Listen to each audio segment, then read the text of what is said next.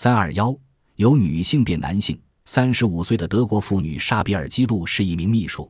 一天，她在返回家中的路途上突遇雷击，被击倒在地。醒来后，她自感有些不适，跑到医院求救。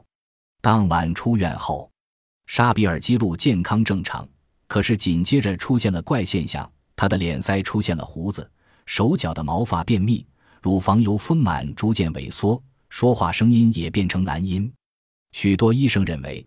在不久的将来，沙比尔基路的生殖器官也会变成男人，因为雷击昏他以后，使其体质发生了质的巨变。